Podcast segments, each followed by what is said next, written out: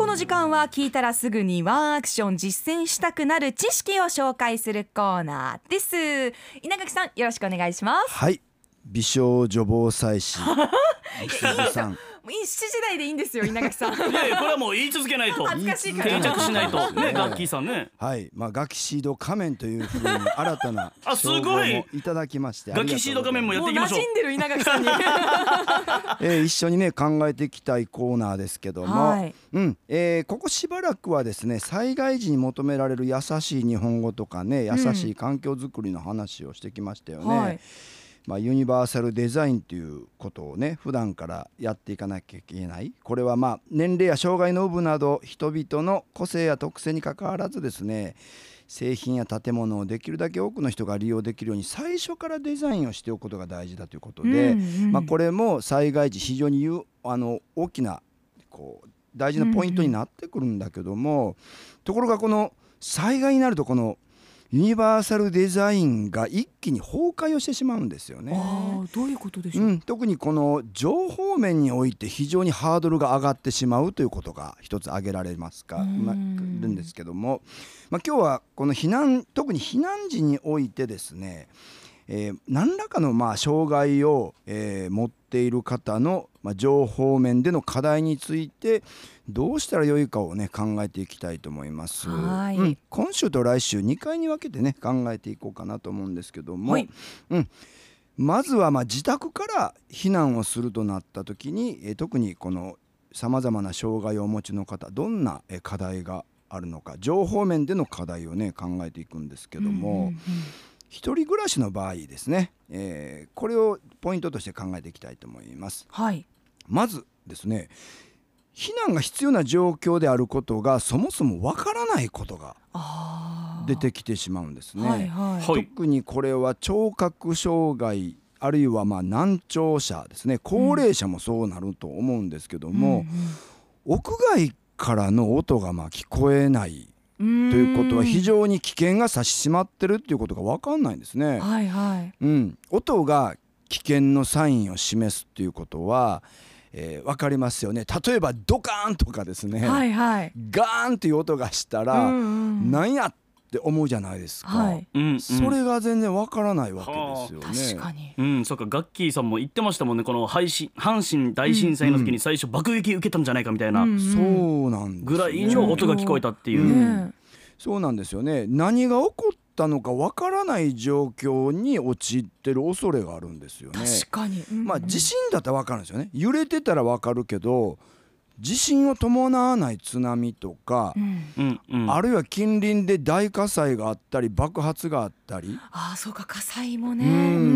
うん。それから台風が接近している時の暴風がわからないんですね。うんうん。どんだけ風が強いのかって目で見てうわ風強いなって思うことありますけど、うん。見えない方にとっては難しいですね。そうですね。うんこれあの実際に耳があの悪い方障害を持た持たれてる方に伺ったんですけども、うん戸を開けてみていきなり風がガーッと入ってきて吹っ飛ばされそうになったという話を聞いたんですね。で全然わかんないですよあの風の音とかが聞こえないと、外が全然わからないということが言えるんですね。うんうんうんでそれだけじゃなくって例えば危険を知らせる防災無線の音も聞こえないんですよね。うんなんか何を言ってんのかよく分からんけども外で何か言ってるわみたいなのがあってちょっとこうリスクを感じるというのかね何かあるんじゃないかと普通は思うんですけども、やはり聞こえない状況というのはそこが分かんないですようね。ん。うんうん、で仮にまあ、えー SNS スマートフォン SNS が使えていてもですね、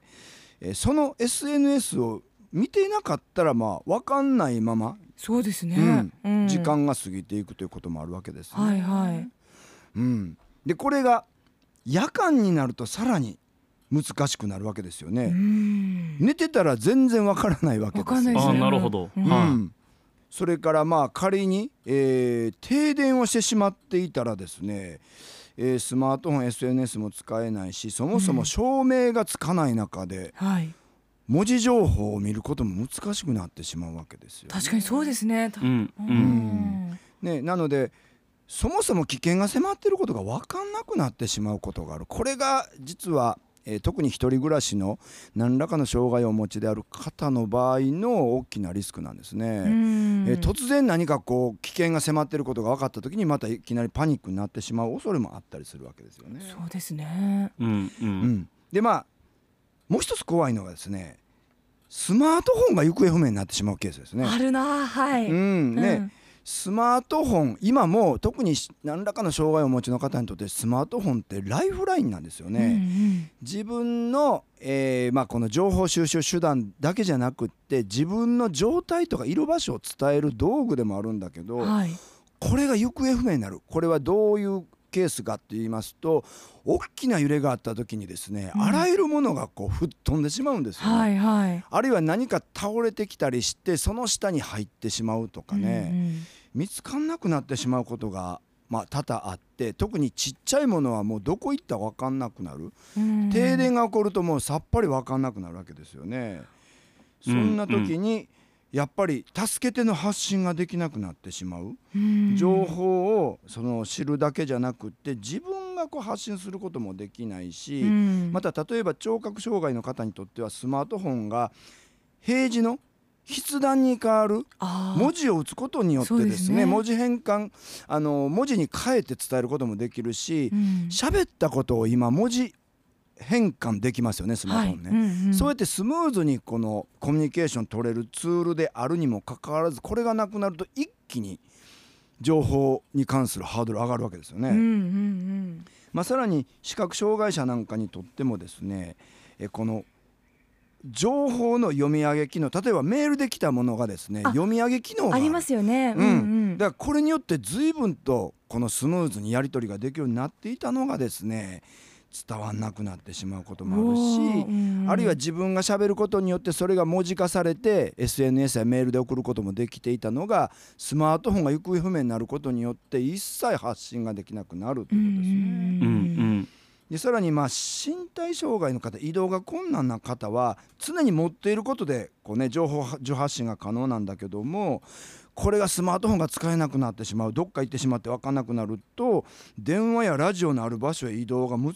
しくなってしまうそうですねね。うんうんまあ、こういうスマートフォンってこうなくなることが非常に今恐ろしい状況になってるんですよね。あーうんほうほまあ、さらに支援者がうまく接触できない状況も出てくるわけですね。うんうんこの情報が届かないことによってうまくつながらないことがあって例えばまあ避難し誘導や支援で訪問してもですね特に聴覚障害の方とか難聴者の方っていうのは外で「みすずさん元気ですか？大丈夫ですか？ガンガンガン」ってやっても聞こえないわけですよね。確かに。誰が来てるかわかんないんだ。ねえうんで特にこれが寝ているとわからない。うん。ただまあ夜だったら懐中電灯でこうね照らしたりしてうんこうね示すことができるけども寝てると全くわかんないとかね。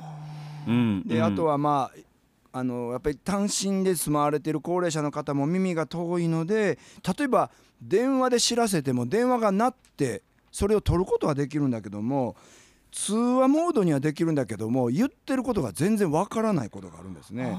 なのでこの何言ってんのか分かんないから切ってしまうでそのまま、えーまあ避難遅れになってしまうこれは実際にあのよくあったことではありますね。そうですね。うんまあこの避難モデルというかこうそのいろいろ障害を抱えていたり一人だと情報収集をできないっていう人向けに、うん。まあ、そういったユニバーサルな方法が何かないかっていうことを考えていきたいですね。そうですうん。ねこれ普段からやっておく、うん。一度でもこれをね経験としてやっておくとですね本番の時に非常に動きやすくなるんだけども、うん。やっていなきゃパニックになってしまうんですね。確かにね。ううんん。ねだからまあ次回はじゃあどうしたらいいのかということを考えるじ時間にしたいですし、うんうん。まあこの誘導する時にじゃあどうしたらいいのかという話をねあの、うん。具体的にしていきたいと思います。私かなり目が悪いんですよ視力が低くて、うんうん。で寝相も悪いんですよ。だから枕元に置いてた眼鏡が朝起きた時見つけられないだけでもパニックなんですね。そうですね、うん。コンタクトレンズが吹っ飛ぶと、ほぼ視覚障害者になってしまうんですよね。そうなんです。アップの日って朝4時に起きて外も真っ暗、家の中の真っ暗。こういった時にやっぱり誰かそういう緊急事態があった時にじゃあどうしようって今自分事としてちょっと考えてみると怖くなりましたね。うん。うん。こうした日頃の備えとかシミュレーションをする会がまた来週ということで、はい、皆さん一緒に考えていきましょう。はい。ということでこの時間ガッキーのワークションお届けしました。ありがとうございました。ありがとうございましたアップのポッドキャスト最後までお聞きいただきありがとうございました。生放送は平日朝7時から。FM921 AM738 RBC アイラジオ。県外からはラジコでお楽しみください